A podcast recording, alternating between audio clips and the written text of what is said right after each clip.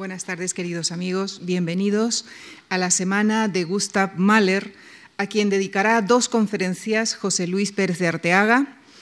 Estas conferencias, la de hoy y la del próximo jueves, se complementarán mañana con un concierto dentro del ciclo Obras Inacabadas con la Sinfonía número 10 de Mahler en versión de Derek Cook y arreglo para piano de Ronald Stevenson y Christopher White.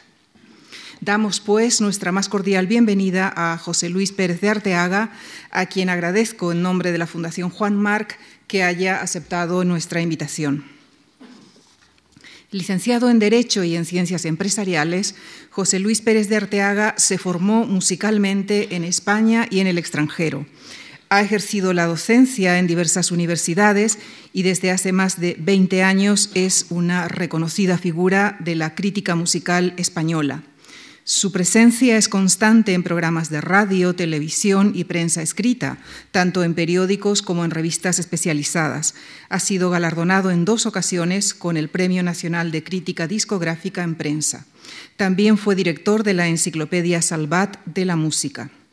Entre los libros que ha escrito mencionaré los que tienen relación más directa con la música y más específicamente con dos autores, Mahler y Shostakovich. Con relación a este último, ha escrito La música de cámara de Shostakovich y es autor asimismo de la traducción y las notas de testimonio, las memorias de Dmitri Shostakovich. José Luis Pérez de Arteaga es, sin duda ninguna, uno de los biógrafos malerianos más importantes en lengua española. Hasta ahora le ha dedicado dos libros. El primero, Gustav Mahler, que fue publicado en 1986, y 21 años después publicó el segundo, en el que da cuenta no solo de la biografía del compositor, sino que también repasa su obra e incluye además una cuidada guía discográfica. Queridos amigos, haciéndonos eco de la famosa frase de Mahler, mi tiempo está aún por llegar, en esta primavera de 2012, más de un siglo después de su muerte, le dedicamos esta semana, su semana en la Fundación Juan Marc, en la que se enmarcan estas dos conferencias en, eh, en las que indagaremos en su vida, su obra y su tiempo, en la conocida y sobre todo reconocida voz de José Luis Pérez de Arteaga. Gracias. Bien, buenas tardes. Eh, muchas gracias, Lucía, por esta estupenda presentación. Gracias a los dos, a Miguel Ángel Marín y a Lucía Franco, por haberme invitado para dar este pequeño ciclo de conferencias. Eh, indicarles de entrada que es curioso porque este ciclo está programado eh, fuera completamente de los aniversarios Mahler, que han sido los años 2010 y 2011. Pero paradójicamente, eh, hace más de un año, si no recuerdo mal, bastante más, se programaron estas fechas es sorprendente que este pequeño ciclo con esa importantísima interpretación que mañana hará Christopher White de la edición de Derek Cook de la décima sinfonía en transcripción para piano solo, este ciclo, digo, coincida con el final del segundo ciclo que la Orquesta Nacional de España ha dedicado a lo largo de su historia en dos ocasiones, años 1970-72 y años, los actuales, del 2009 al 2012, en la primera edición siendo titular Rafael Frío de Burgos, en esta segunda Josep Pons. Pues bien, el ciclo segundo de la Orquesta Nacional termina precisamente este fin de semana con la interpretación de la Sinfonía de los Mil, que fue, por cierto, la obra que abrió el primer ciclo como obviamente recordará e incluso ha escrito una persona que sabe tanto o más, muchísimo más probablemente de Mahler que yo, que es José Luis García del Busto y que está hoy aquí presente en esta sala. José Luis y yo tenemos, eh, me va a perdonar que le, cite, eh, un punto curioso en común. Eh, muchos, tenemos muchos, pero yo en la primera vez que entré en este edificio, y era un poco, un poco más joven que ahora, o sea, debió ser allá por el año 70, me parece recordar. Eh, como digo, no, vamos, hace unos poquitos años para entendernos. Yo vine a una conferencia que daba el padre Sopeña, eh, Federico Sopeña, prácticamente el pionero absoluto y maestro nuestro, tanto de José Luis como mío, como de muchas otras personas, el pionero absoluto de la música maleriana en España. Y la primera vez que entré en este edificio fue para oír exactamente en este lugar donde yo estoy ahora estaba Federico Sopeña y para escucharle tres charlas que Andrés Amorós, entonces responsable de las actividades culturales de la Fundación March, programó antes incluso de que empezara el primero de los ciclos Mahler de la Orquesta Nacional, el del año 70, que se abrió con la octava de Mahler interpretada en Granada, en el Festival de Granada, y posteriormente, al año siguiente, abril del 71, se abrió, digamos, el ciclo ya en Madrid, repitiendo de nuevo la octava de Mahler. Pues bien, entre medias de esos dos conciertos, la Fundación March programó tres charlas de Federico Sopeña, magistrales, extraordinarias, inolvidables, dedicadas a la figura de Gustav Mahler.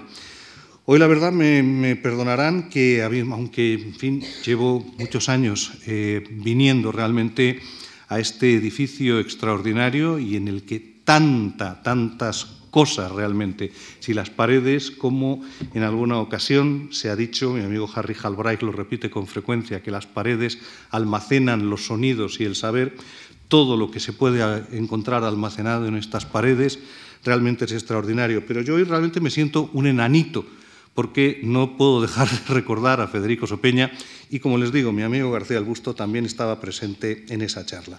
Es curioso porque todo eso coincidía con el primer ciclo Mahler de la Orquesta Nacional y esto que hoy empezamos coincide también con el final del segundo ciclo de la Nacional.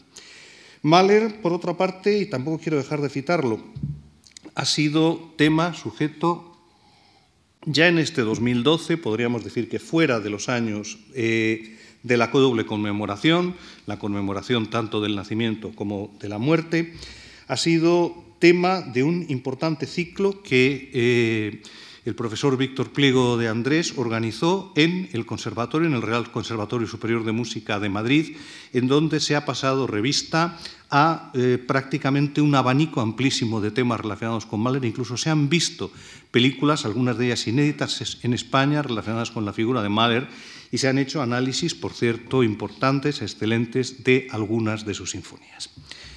Dicho todo lo cual, pues eh, tendré que hablarles eh, de realmente la vida, la obra y el tiempo de Mahler. En 60 minutos, de los cuales yo ya me he comido aproximadamente cinco y medio, mm, la verdad es que la misión es un poco heroica. Eh, les diré que si aplicamos un sentido, digamos, estricto de la cronología, eh, digamos, en términos telegráficos, Mahler ha nacido en Kalist, en Bohemia, en el año 1860 y ha muerto en Viena en el año 1911. ¿Qué quiere decir esto? Pues que Mahler, cronológicamente, es un representante de lo que se ha llamado el post-romanticismo si adjudicamos a Wagner, probablemente sin demasiado desdoro, la etiqueta de último músico romántico.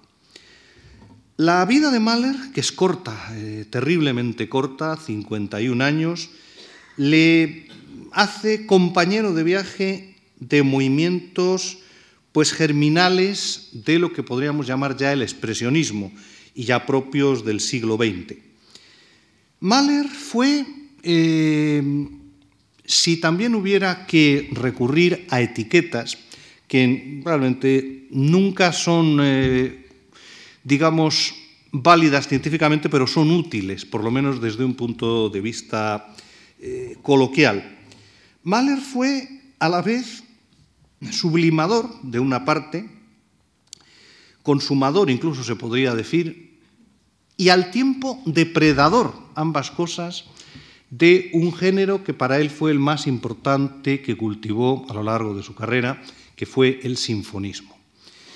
Eh, un libro reciente de Norman Lebrecht lleva el título de ¿Por qué Mahler? y el subtítulo, a mí me parece excesivo, pero en fin, vamos a darle un, un tanto de, digamos, eh, de cuartelillo. Se subtitula De cómo un hombre y diez sinfonías cambiaron el mundo. Bueno, eh, tendríamos que hablar, pero no vamos a meternos en estos temas de once sinfonías, objetivamente. Y si estas sinfonías cambiaron el mundo, la verdad es que yo no me atrevería a llevar el tema tan lejos, pero lo que sí es cierto es que Las sinfonías de Mahler a las que él consagró el 90% de sus esfuerzos como creador fueron un campo de cultivo que mm, en un momento determinado, en los años mismos de la vida del compositor y los inmediatamente posteriores a su muerte, tuvieron una relevancia importante en toda una generación de músicos. Es la generación inmediata a la del propio Gustav Mahler, es decir, los componentes fundamentalmente de la llamada Segunda Escuela de Viena y los músicos que de alguna manera forman la trinidad de la misma. Esto es Arnold Schoenberg, que fue directamente no ya solo un eh, admirador irredento eh, total de la obra de Mahler, sino que además fue protegido, se podría decir en no poca medida, por Mahler, que le profesaba una admiración, no sé si a veces cargada de un cierto temor, es decir, como Mahler dijo en alguna ocasión, Schoenberg es joven y por tanto tendrá razón. No siempre coincidía con lo que Schoenberg escribía, planteaba, sugería o incluso enseñaba a sus discípulos. Pero le respetaba profundamente y le profesaba un cariño enorme y lo llegó incluso a proteger, si se puede utilizar este término, económicamente en más de una ocasión. De hecho, en los días de su agonía, la terrible absurda, disparatada, por, cruel, digamos, agonía de Mahler, sus últimos días de vida, cuando ya, digamos, es trasladado a Viena en un estado pues, terrible.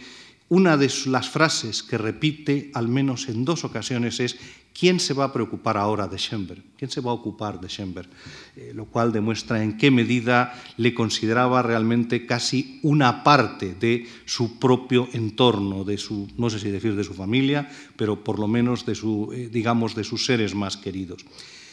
Schoenberg y sus dos discípulos, Alban Berg y Anton Weber, eh, quizá la frase es excesiva, no sé si pronunciarla, pero la voy a decir, a partir de un cierto momento, a partir del año 1905-1906, serían casi inexplicables, es decir, toda una serie de obras, tanto de Schoenberg como de sus dos discípulos, serían incomprensibles sin la existencia de Mahler y sin las sinfonías de Gustav Mahler.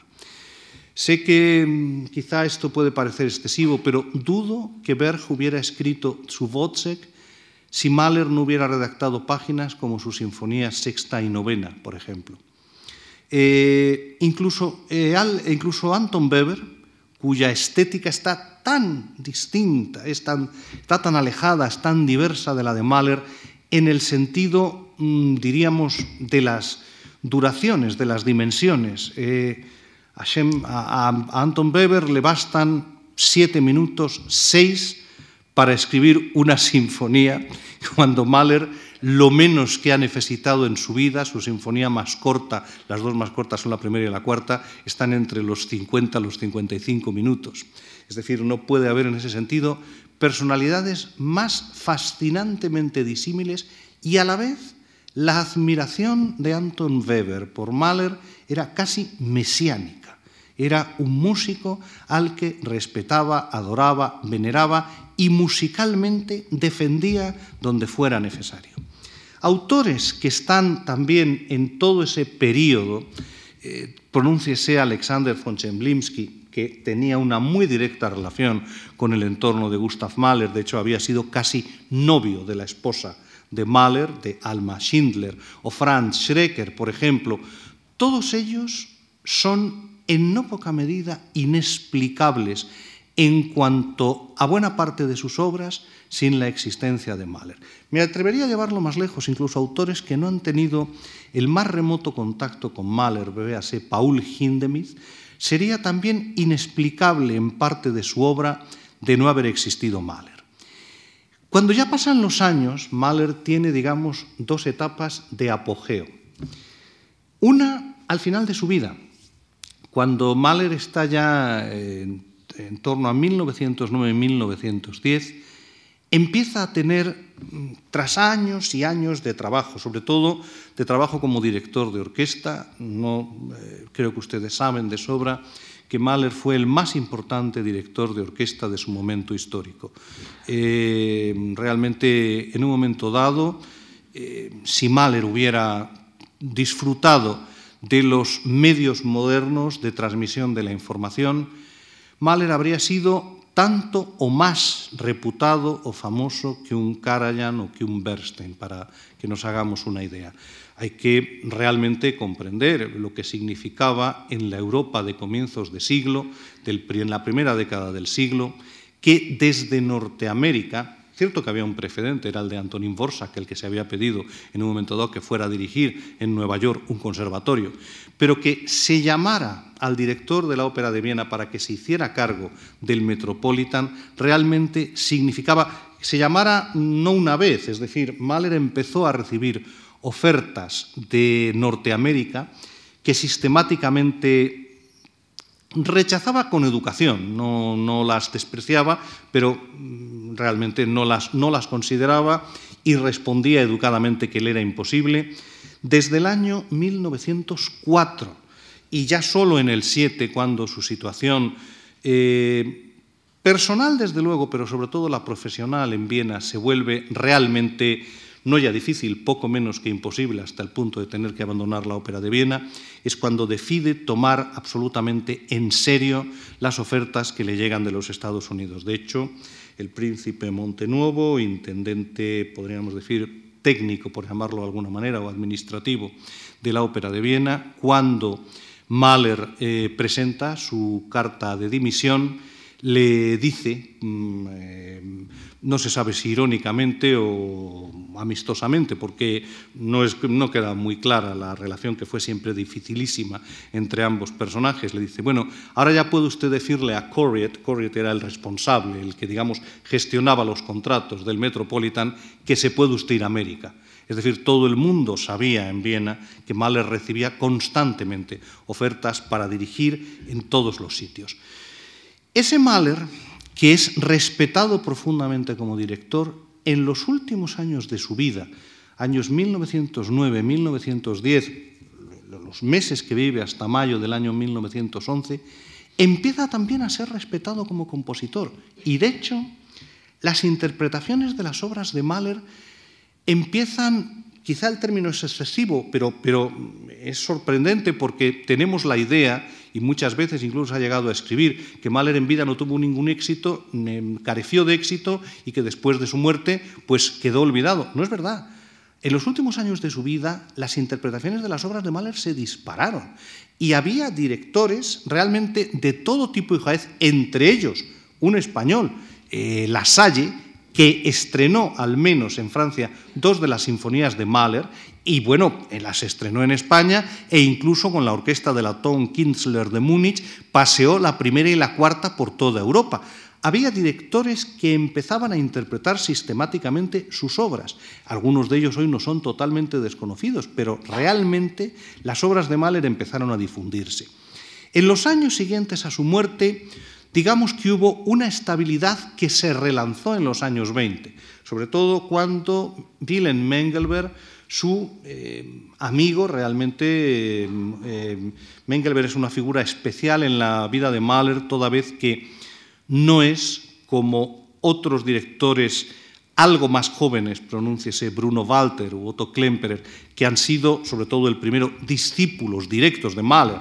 Walter fue su asistente durante años y Klemperer trabajó varias ocasiones con él.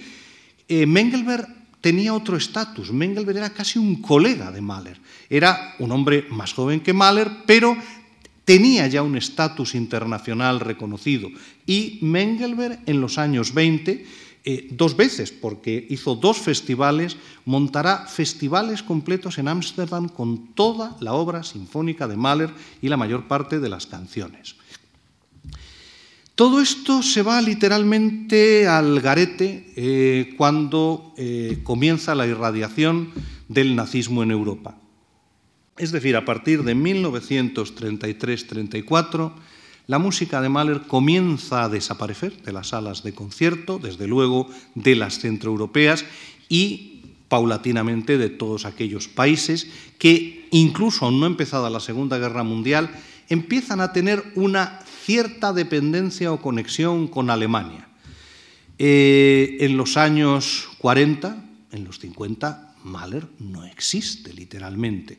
Eh, pues sí, hay algunas interpretaciones de sus obras, hay conciertos, hay algunas piezas que se han salvado, por así decirlo, de la quema, la canción de la tierra, que a veces se interpreta, la sinfonía número uno, la cuarta, el adagietto, el movimiento lento de la sinfonía número cinco, pero Mahler ha desaparecido prácticamente del planeta y solo cuando en el año 1960 llega el centenario.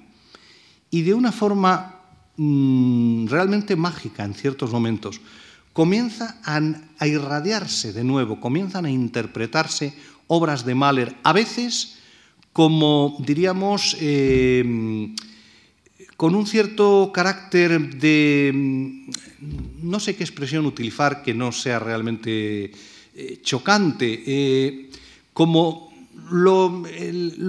la verbena de la feria, es decir, eh, vamos a montar la Sinfonía Resurrección porque es para una gran orquesta, un enorme coro, parte de los músicos están fuera de la escena, hay campanas al final e incluso interviene un órgano. Y entonces todo eso es un show y, bueno, vale la pena montarlo y seguro que esto pues tiene un cierto éxito.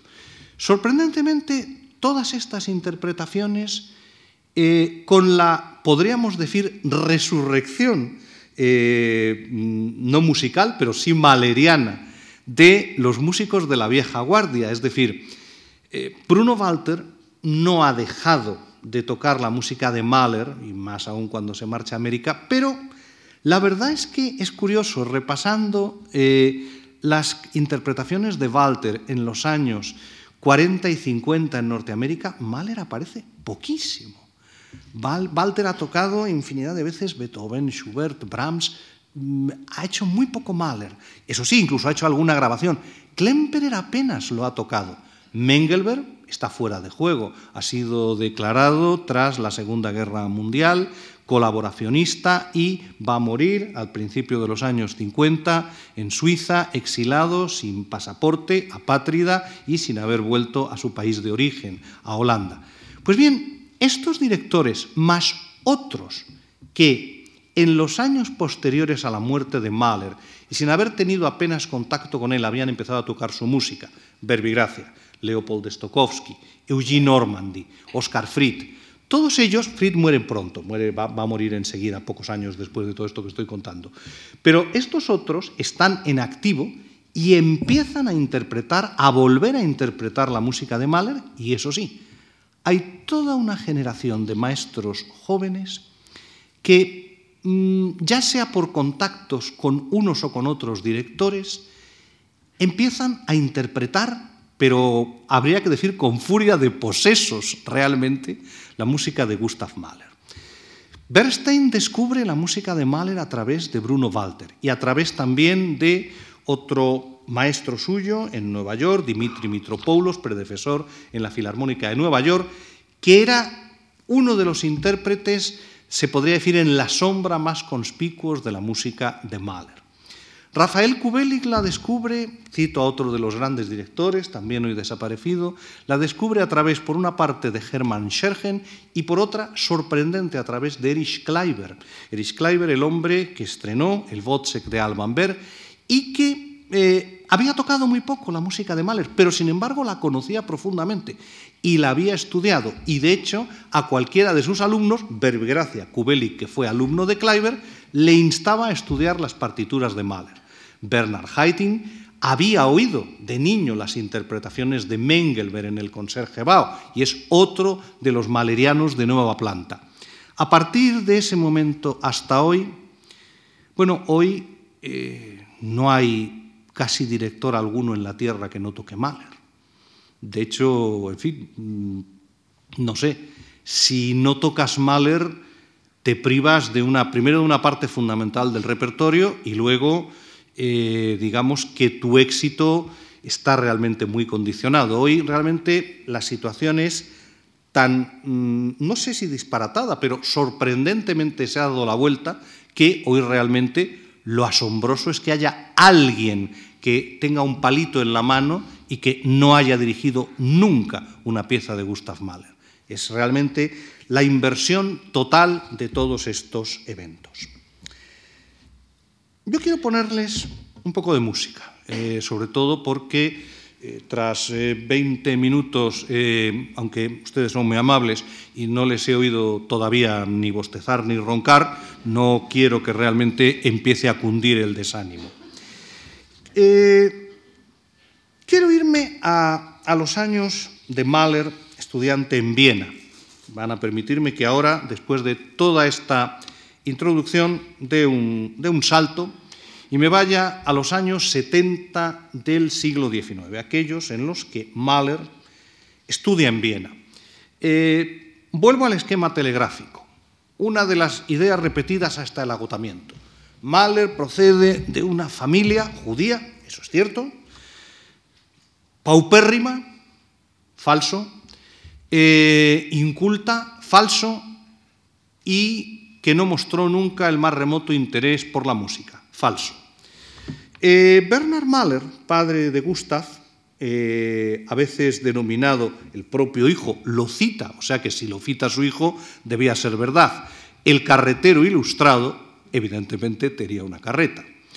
Pero no es que tenía una carreta con unos bueyes o con unos caballos y araba el campo, no es que la carreta le servía para repartir vino y sobre todo licores en distintas destilerías de Bohemia, donde incluso llegó a tener negocios diversos.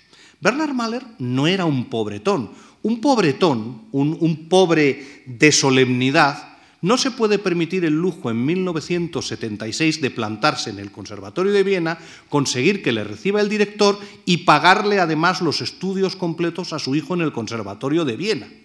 Eso una persona que esté en las últimas no se lo puede permitir. Bueno, desde luego en 1876 no se lo podía permitir. Bernard Mahler, por otro lado, era un tremendo lector, a veces incluso cuando iba en su carreta, iba con las riendas en una mano y con un libro en la otra. Eh, era una persona de un terrible mal carácter, eh, pegaba a su mujer, eh, cosa que, en fin, por Dios, no, no me lo tomen a mal, Supongo que en aquella época a lo mejor no estaba tan mal visto, aunque hoy nos parecería deleznable y realmente pensaríamos que Bernard Mahler era un indeseable. De hecho, su hijo en algunos momentos lo llegó a pensar, porque adoraba a su madre. Pero Bernard Mahler, bruto, mal encarado, eh, que le fastidia la vida a su hijo no pocas veces, en ningún momento le perturba los estudios, todo lo contrario.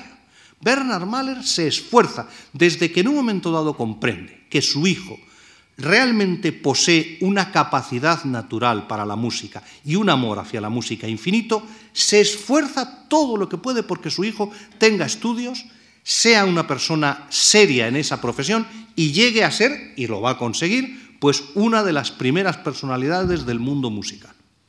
Con lo cual, ni paupérrimo, ni inculto, ni todo lo que ustedes quieran. Mahler llega al Conservatorio de Viena, como les digo, con eh, su papá pagándole todos los estudios y además pidiendo todo tipo de becas. Eh, me van a perdonar también la expresión que voy a utilizar, pero la digo con convencimiento absoluto. Mahler en ese sentido es un judío modélico, es decir, no solamente tiene el pan bajo el brazo, sino que procura conseguirse todos los recursos que humanamente puede, y escribe todo tipo de cartas, y presenta solicitudes, y pide becas, y hace muy bien. Lo que pasa es que, claro, eso a lo mejor pues a todos sus otros compañeros no se les ocurre, pero él no para de hacerlo. Y no solo eso, se implica además en la vida del conservatorio.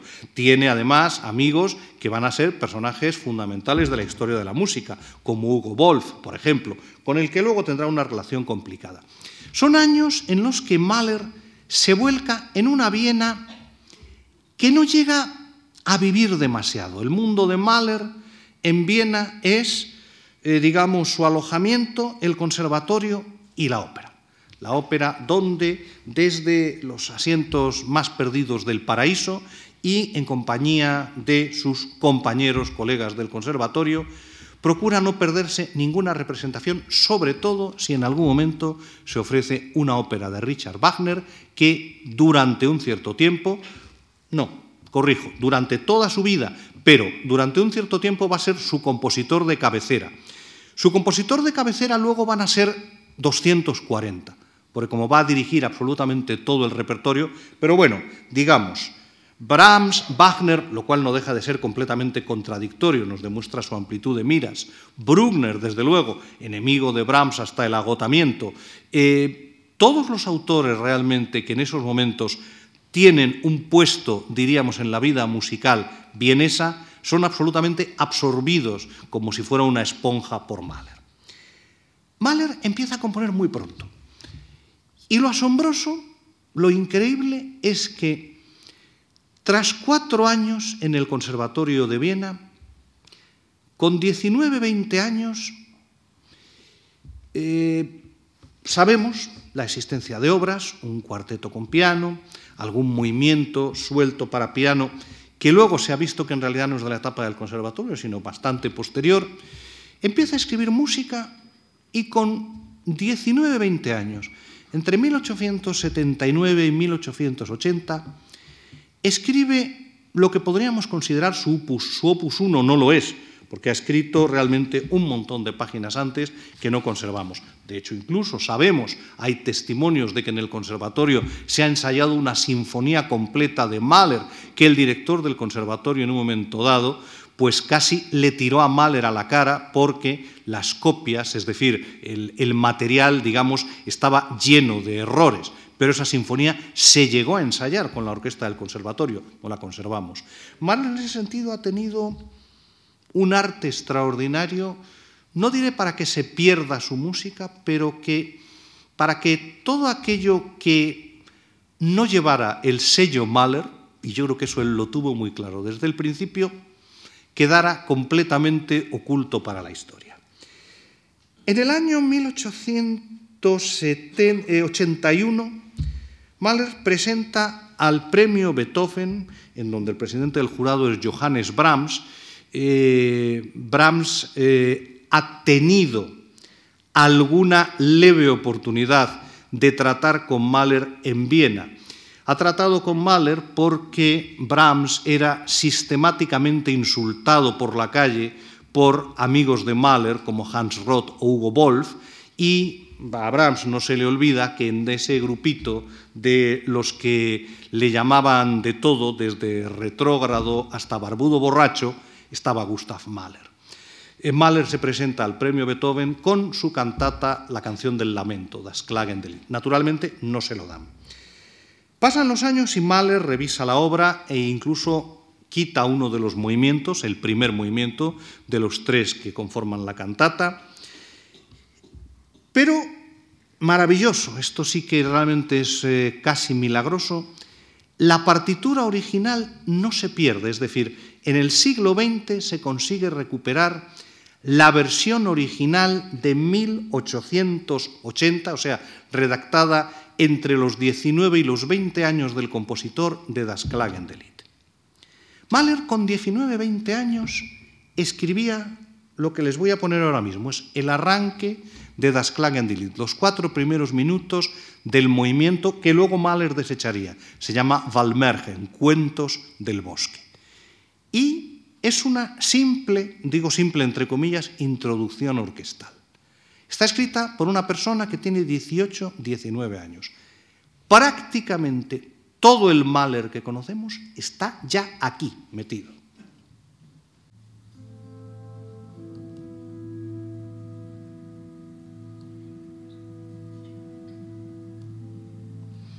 Empieza muy bajito.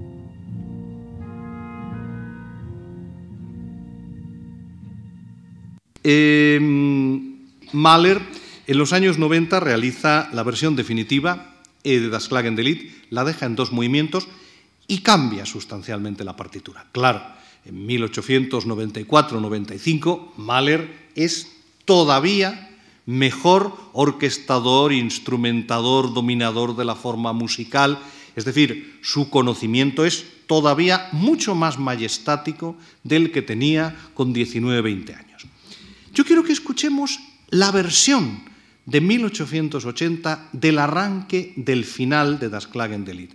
La tercera parte de Das Klagendelit, bueno, la historia no se la voy a contar porque quizá no es el momento, pero es un cuento fundamentalmente basado en el hueso cantor, aunque también en otras fuentes de los hermanos Grimm, sobre un hermano que mata a otro en el bosque para conseguir una flor y obtener la mano de una princesa el, hermano naturalmente pues eh, mm, queda enterrado en el bosque, pasa el tiempo y un eh, juglar se encuentra unos huesos en el bosque. Eh, mm, como les digo, ha pasado el suficiente tiempo como para que solo queden los huesos. Se lleva un hueso a la boca porque hace una flauta y la flauta, el hueso, comienza a contar la historia de cómo fue asesinado. El juglar se presenta en el palacio, donde precisamente se están celebrando las bodas del hermano con la princesa, y se pone a tocar ese hueso en forma de flauta, en donde el hueso acaba diciéndole al hermano, hermano, ¿por qué me mataste? ¿Por qué me dejaste tan solo abandonado en el bosque? Realmente es, sobrecogedor. Pues bien, al comienzo de esa escena, Mahler dibuja, Hochzeitstück, pieza nupcial se llama el tercer movimiento, una secuencia en donde oímos, era el, estallido que hemos oído y que ahora lo vamos a volver a oír, pero eh, completo, eh, toda la orquesta con el coro celebrando precisamente, eh, todavía no ha entrado al juglar, no no ha pasado nada, las bodas. Pero Mahler cinematográficamente, y es algo que esta es una de las constantes de su estilo, que lo va a aplicar hasta en la octava sinfonía que esta misma semana interpreta la Orquesta Nacional, Mahler juega con elementos fuera de la escena. Toda una orquesta, no una orquesta enorme, pero son 16, no, es, no son pocos, metales, percusión, etcétera, tienen que estar fuera del escenario, como si fuera el coro, fuera el pueblo y oyera en la distancia fueran dos planos cinematográficos. Digamos que en uno estamos dentro del castillo donde se celebra la boda y luego en otro estamos en la calle, o sea, para entendernos, en la aldea, en la, allí en la montaña está el castillo y oímos la música que llega del castillo. Mahler va combinando incluso a los propios solistas vocales con la orquesta de la distancia. Esto es realmente es asombroso para su momento histórico. Pero lo que les voy a poner además es la versión del año 80. Mahler esto lo mejoró muchísimo en el 96. Si ustedes conocen la versión definitiva de Das Klagen a lo mejor les sorprende un poco a quienes lo conozcan. Pero fíjense lo que era capaz de hacer este chaval de apenas 20 años.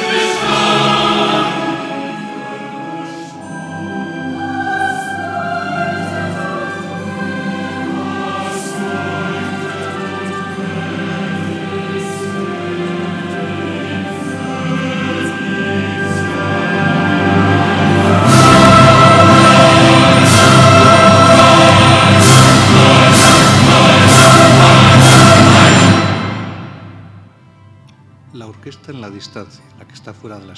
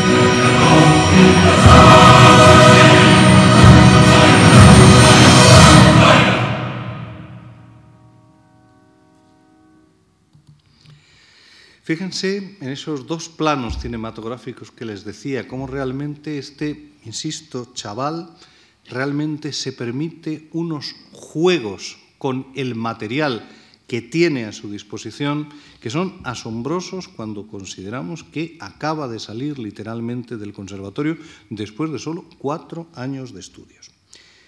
Cuatro años después de todo esto, y naturalmente una vez que Mahler ve que componiendo no va a ir muy lejos, no deja de componer, nunca deja de componer, pero eh, comprende que tampoco es un gran pianista, es un buen pianista, pero no extraordinario, y eso sí, parece tener, lo ha tenido desde que incluso ensayaba con la orquesta del conservatorio, una cierta capacidad para dirigir orquestas.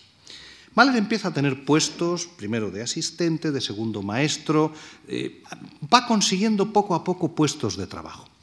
En el año 1884 es el segundo maestro en Kassel, que es una localidad alemana que todavía hoy y entonces, pues sin ser de las importantes, es realmente una plaza, diríamos, de relieve. En Kassel eh, se presenta a dar un concierto con la orquesta de Meiningen, de la que es titular Hans von Bülow. Hans von Bülow es en ese momento posiblemente el más importante director de Europa. Eh, es el hombre que en su día, esto para Mahler ya es casi mesiánico, ha estrenado Tristana y Solda, ha estrenado El Oro del Rin y ha estrenado La Valquiria de Wagner. Y posteriormente, dado que Wagner se ha fugado con su mujer, la mujer de von Bülow, Cosima, después de hacerla además dos hijos, pues Bülow ha dejado de tocar la música de Wagner. Y sobre todo toca la de Johannes Brahms, lo cual creo que todos podemos comprender. Mahler trata desesperadamente de ser recibido por Bilov. Le escribe, les voy a leer la carta que Mahler le escribe a Bilov. La carta ya es todo un documento. Mi muy venerado maestro, le ruego me perdone, fíjense lo que viene ahora. Si después de haber sido expulsado del hotel por el conserje, aún me atrevo a dirigirme a usted y asumo el riesgo de que me tome por un desvergonzado. Cuando por primera vez solicité el honor de tener una entrevista con usted, aún no tenía idea del fuego que su arte incomparable iba a encender en mí. En pocas palabras, soy un músico errante en busca de una estrella que le guíe en la árida noche de la vida musical de nuestro tiempo. Estoy a merced de la duda y la confusión, cuando durante su concierto de ayer me sentí en la presencia de la más grande belleza que haya podido imaginar o soñar, todo se me hizo claro y pensé, aquí está tu hogar, Aquí está tu maestro, es hoy o nunca, tu búsqueda ha terminado. Ahora estoy aquí y le ruego, lléveme con usted de la forma que sea posible y deje que me convierta en su alumno, aunque tenga que pagar su docencia con mi sangre. Lo que puedo hacer y lo que he de poder hacer aún no lo sé, pero usted lo averiguará. Tengo 23 años, he hecho cursos en la Universidad de Viena, he tomado clases de piano y de composición en el conservatorio, y habría que decir realmente con un enorme provecho, pero bueno, esto lo ponemos nosotros. Después de infructuosos vagabundeos, he aceptado el puesto de segundo Kapellmeister en el teatro local.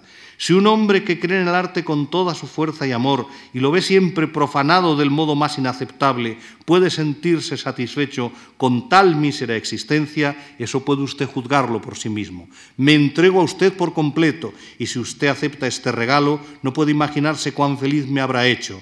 Si tan solo quisiera responderme, estaré presto a realizar sus deseos. ¡Ay! Al menos contésteme, Gustav Mahler, que aguarda su respuesta. Nunca llegó, claro. Bilov jamás le hizo el más remoto caso. Eso sí, 12 años después, ni siquiera 11 años después, Bilov eh, consideraba a Mahler, con el que coincide en Hamburgo, el más grande director de su tiempo, lo saludaba quitándose el sombrero cada vez que lo veía por la calle y lo recomendaba y le pedía cada vez que no podía dirigir un concierto que por favor tomara su lugar. E incluso le escribió a Johannes Brahms, en Hamburgo ahora mismo trabaja el más grande pigmalión de la música futura. Eso lo escribió Bilov. Mahler jamás le recordó lo que había pasado 11 años antes en Kassel. Un año después, solo un año después, y tras este fulgurante éxito, Mahler decide cambiar de estilo drásticamente y manda a Angelo Neumann, el empresario de la ópera de Praga, manda a Berhur o Baruch o Berhard Polini en Hamburgo y al conde Tsiki en Budapest, a los tres les manda la misma carta que les voy a leer. Es menos de la mitad.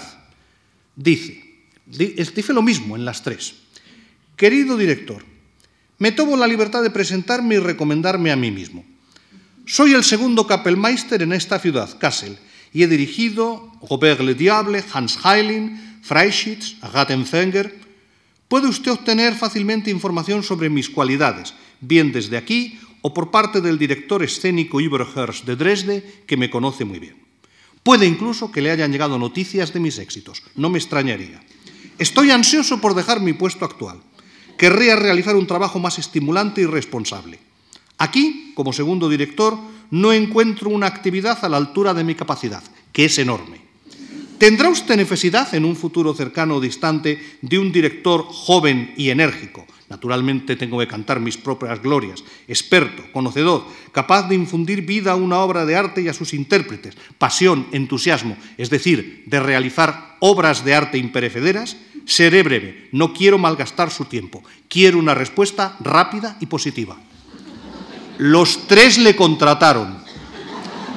Tuvo que ir yendo primero a un sitio, luego al otro, luego al otro. Primero en Praga, luego el conde Chiqui insistió para que fuera a Budapest y finalmente Polini le contrató en Hamburgo. De Hamburgo, en el año 97, saltó a Viena. Es decir, el cambiar de estilo realmente fue muy positivo. En el fondo, Bilov le hizo un favor. Yo voy a ir terminando porque me quedan aproximadamente 10 minutos, descuento los cinco que hemos tenido de presentación, y lo voy a hacer con dos músicas. Una, lo que Mahler está escribiendo justo cuando redacta estas cartas, su Sinfonía número uno. Su Sinfonía número uno es realmente una obra conocidísima y creo que no es necesario eh, glosarla mucho más. Eh, lo que sí es curioso es eh, la reacción que la crítica tiene cuando se estrena la sinfonía. Se da a conocer en Budapest y es un escándalo bastante considerable. Algún crítico llega a decir que el compositor es un loco. Pasan los años, Mahler llega a Viena y en Viena, en 1900, cuando ya es triunfador absoluto, cuando es el dueño musical de Austria, cuando es el director naturalmente de la Ópera Imperial, decide estrenar en Viena, puesto que no se ha tocado nunca su Sinfonía número uno. El decano de la crítica, el que en su día fue el gran perseguidor de Johannes Brahms, Hans Hanslick, vuelve a repetir, pero de forma, si me permiten ustedes, mejor aún y con más humor, lo que había dicho el crítico de Budapest. Cuando Mahler estrena en Viena su Sinfonía número uno, Hanslick dice, uno de los dos debe estar loco y no soy yo. Bien, pero luego es muy curioso porque en la misma crítica Hanslick, con una humildad, habría que decir, insospechada, dice, es muy larga, no se la voy a leer, pero dice que él no entiende la obra, pero que por otro lado el compositor está claro que tiene talento. Quizá, dice, tendría que volver a oírla para formarme un buen criterio. No la volvió a escuchar. Lo que sí es fantástico, y esto me parece de todas las críticas que se conservan, esta la escribió Theodor Helm, era otro importantísimo crítico de Viena, era mm, lo que a, a Helm más le irritó de la obra. La sinfonía número uno comienza literalmente, bueno, hay varias versiones, quiero decir que Mahler alteró varias veces la partitura, pero para entendernos, la versión definitiva, la que Mahler estrenó en Viena, que se parece bastante, es decir, no hay unas diferencias tremebundas con la que había dado a conocer en Budapest, pero en fin, sí hay mejoras en la orquestación, como en el caso de Das Klagendelit también prescindió de un movimiento, Mahler, a pesar de lo que se dice, tendía más a la concisión de lo que muchos piensan. Pues bien, el primer movimiento lleva la indicación como un sonido de la naturaleza. Y Mahler, en la introducción del movimiento, nos presenta sonidos, pues diríamos, que evocan la naturaleza. Quizá el primer sonido incluso es la pedal increíble de la cuerda con la que se abre la obra, Mi Sol, que te deja realmente, hasta que empieza a sonar la primera escala descendente, dices, ¿qué está pasando aquí? A Theodor Helm, crítico vienés, le irritó sobre todo un tema ornitológico. Y les leo, no la crítica entera, porque es larguísima, pero lo siguiente. ¿Cómo se puede tomar en consideración la presencia de un cuco que canta constantemente en una obra de música absoluta? Además, este cuco no canta en una tercera menor, como ocurre en la naturaleza. Buena observación.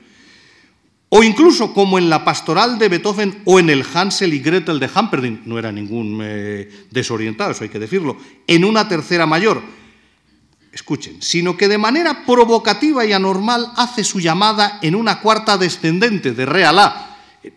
Hay una cosa obvia, Helm o vio la partitura o tenía un oído formidable. Realmente no era nada despreciable como crítico. Termina diciendo, quizá Nietzsche, al que debemos el término superhombre, habría hablado de un supercuco, de haber incluido a los animales en su filosofía poética y simbólica de la vida. Pero en la medida de lo que yo sé y he leído, Zaratustra nunca habló de esto. Bien, pues les voy a poner el cuco que tanto irritaba a Helm, es decir, el arranque de la sinfonía número uno.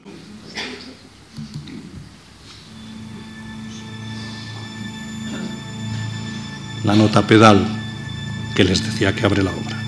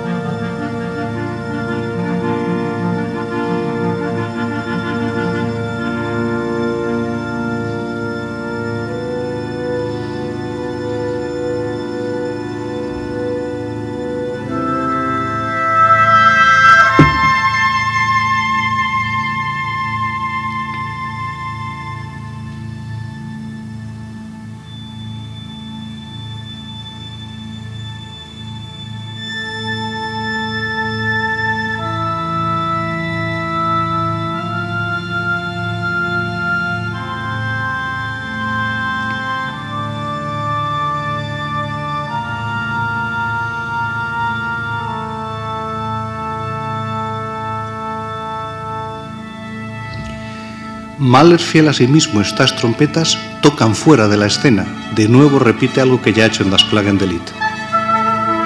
Y atentos que viene el cuco. No el coco, sino el cuco.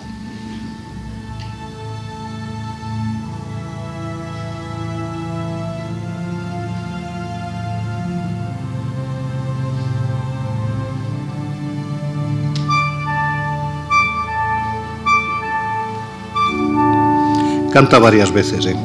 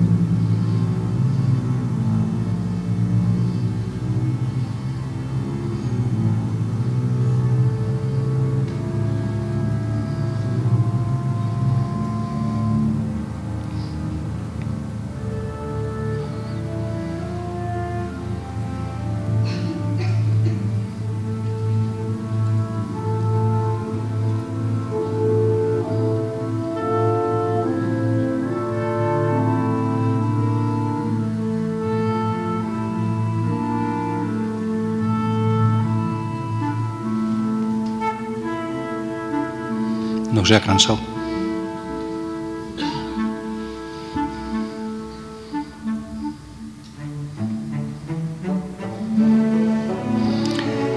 Esto que nos vamos llevando es ya el primer tema, lo que sería la exposición, que está, por cierto, basado en una canción, en otra, en un, lead del propio Mahler.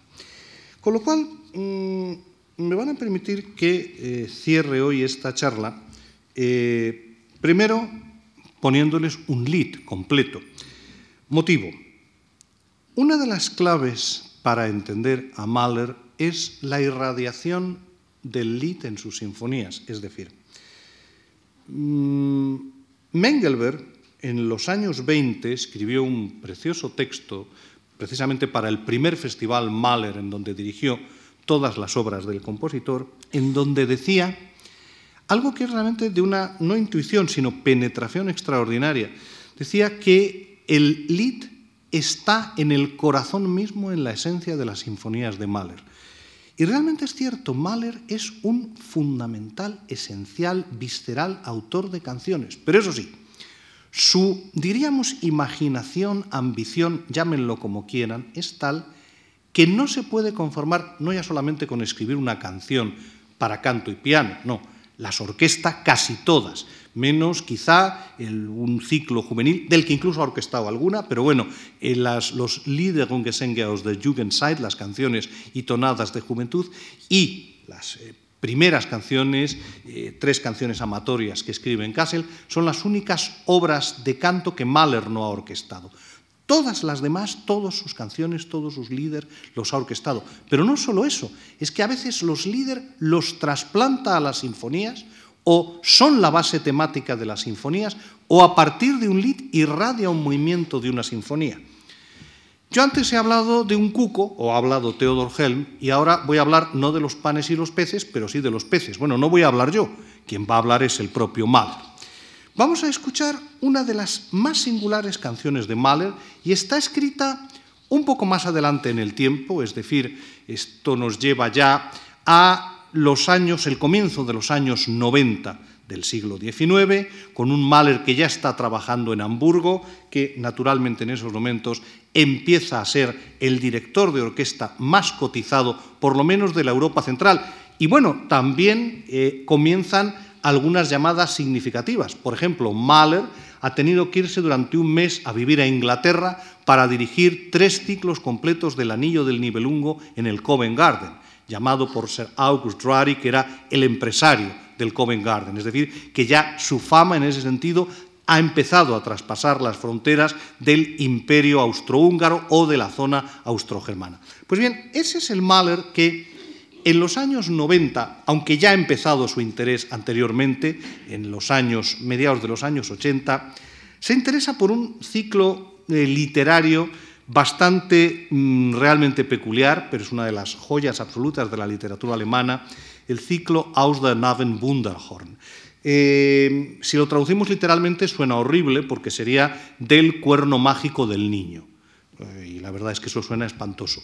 Se puede decir el cuerno de la abundancia y desde luego incluso una de las primeras ediciones del libro representa precisamente al muchacho del cuerno de la abundancia. Eh, yo en casi todos los textos donde lo he utilizado utilizo una eh, frase bastante eufónica que, por cierto, en su día le pregunté a Federico Sopeña si le parecía bien y me dijo que sí, que es el muchacho de la trompa mágica. Bien.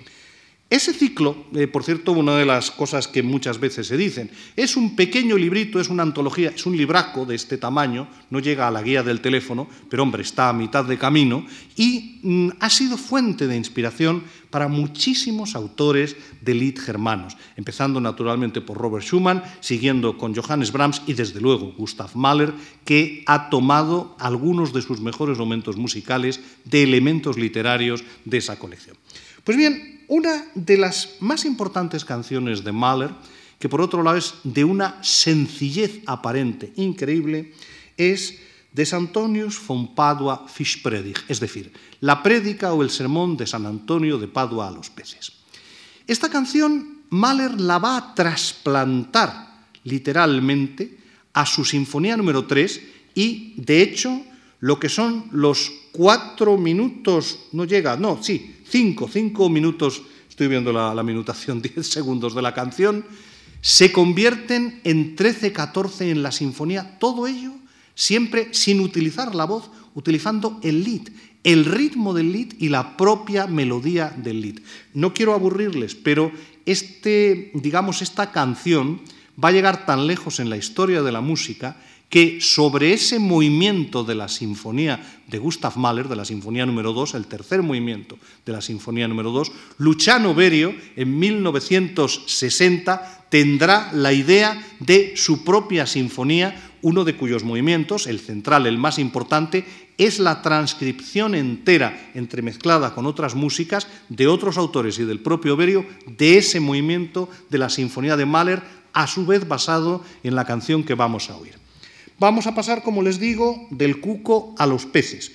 Em, les voy a leer el texto de la canción. La traducción que voy a utilizar, la he utilizado también en, mi libro, el segundo libro, eh, la realizó en su día Almudena de Maeztu, que por cierto es una fabulosa biógrafa de Alma Mahler, es decir, la esposa de Gustav Mahler.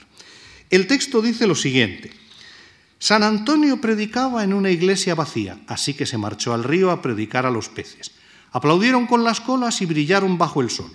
Las carpas llenas de huevas han acudido al encuentro. Están todos boquiabiertos, se esfuerzan por entender.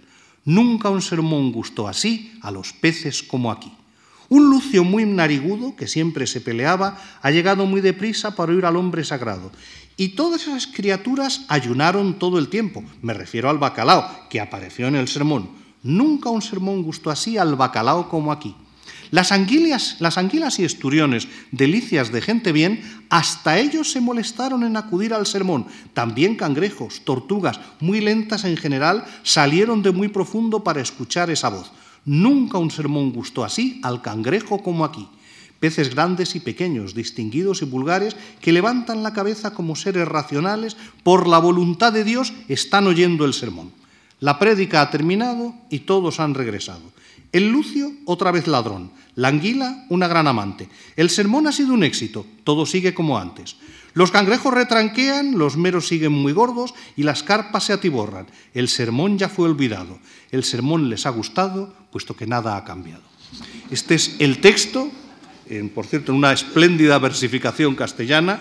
Vuelvo una vez más a citar el mérito de la responsable de la traducción, que nosotros vamos a oír en la versión, como es natural, orquestal de Gustav Mahler, con la que del cuco pasaremos a los peces y nos vamos a despedir por el día de hoy.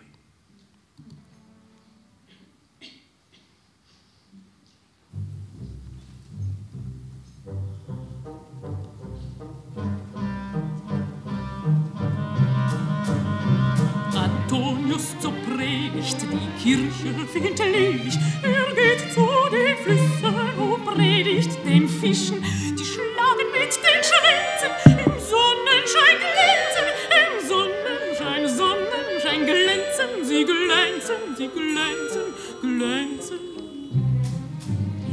Die Karpfen mit Rogen seid all hierher zogen, habet Mäuler, fließen dich zu, hört, fließen.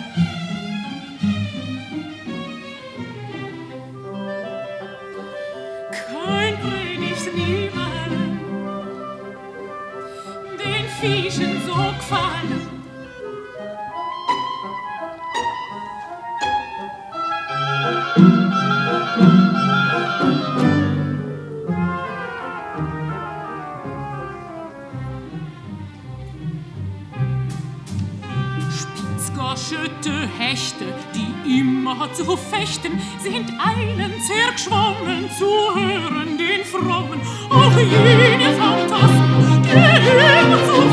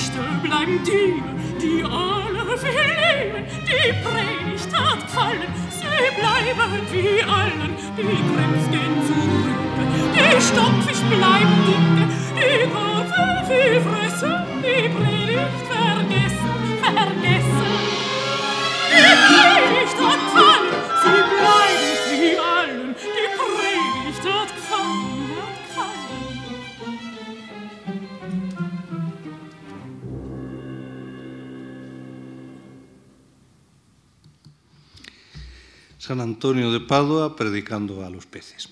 Eh, termino con una sencilla conclusión, y es esta. No se pierdan el concierto de Christopher White mañana interpretando la transcripción de la décima de Mahler. Muchas gracias.